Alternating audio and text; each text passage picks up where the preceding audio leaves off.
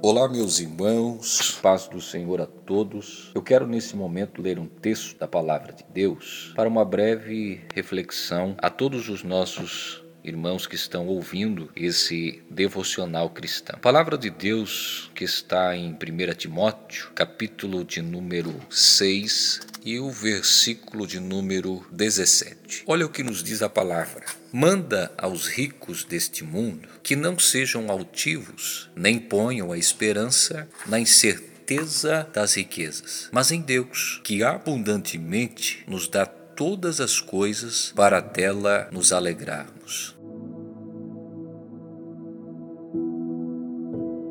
Este verso esclarece o equívoco sobre a aquisição ou possessão de bens materiais. Quando nós estamos lendo esse texto, Paulo nos diz para não confiarmos em riquezas incertas. Aqui a palavra confiar significa esperar ou ter esperança. Não devemos esperar por riquezas ou esperar que elas nos tragam segurança ou libertação, porque ele nos diz, porque as riquezas são muito passageiras. Os valores mudam, por exemplo. As riquezas terrenas são boas no valor atual. O que é valioso hoje, por exemplo, pode não valer mais nada amanhã. Por isso, a sabedoria da nossa confiança é colocar nossa esperança somente em Deus. Para nos trazer provisões, por exemplo. Além disso, nunca devemos permitir que a presença de riquezas nos faça pensar que somos melhores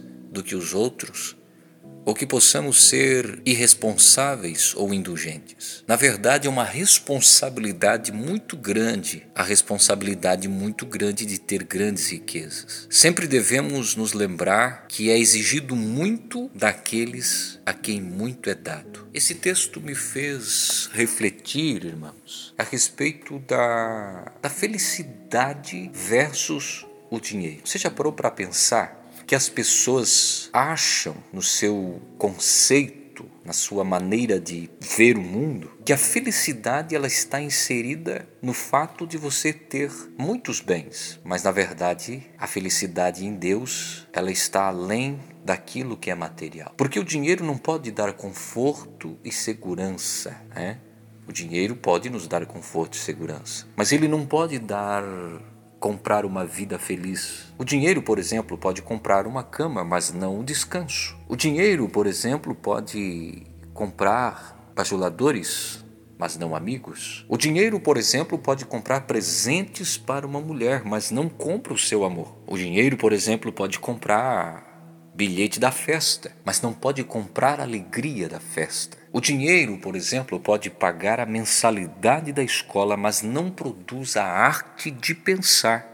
Nós precisamos entender e precisamos saber que conquistar aquilo que o dinheiro não pode comprar. Esse é o nosso objetivo. Nós devemos procurar conquistar aquilo que o dinheiro não compra, porque ao contrário disso, nós seremos um miserável, ainda que sejamos um milionário. Fica essa reflexão sobre questões financeiras. Não podem abalar o meu fundamento principal, a minha felicidade de estar em Cristo Jesus. Deus abençoe os irmãos, Deus abençoe os ouvintes. Eu quero orar por você agora.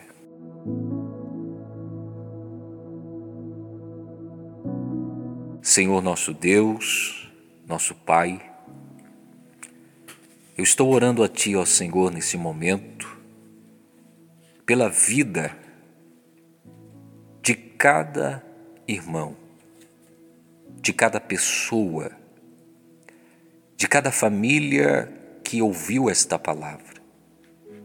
Nesse dia de hoje, Senhor, faça com que a Tua graça o alcance e que eles sejam abençoados e que todos nós possamos reconhecer que a única fonte inesgotável, inabalável, inefável é a tua presença.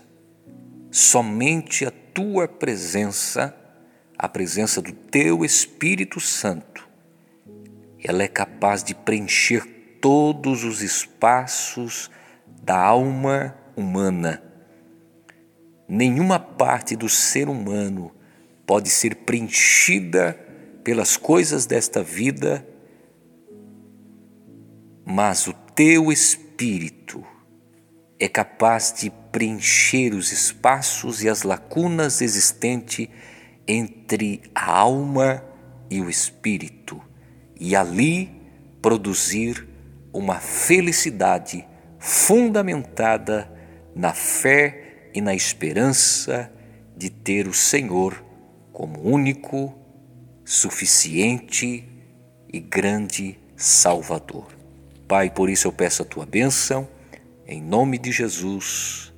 Amém.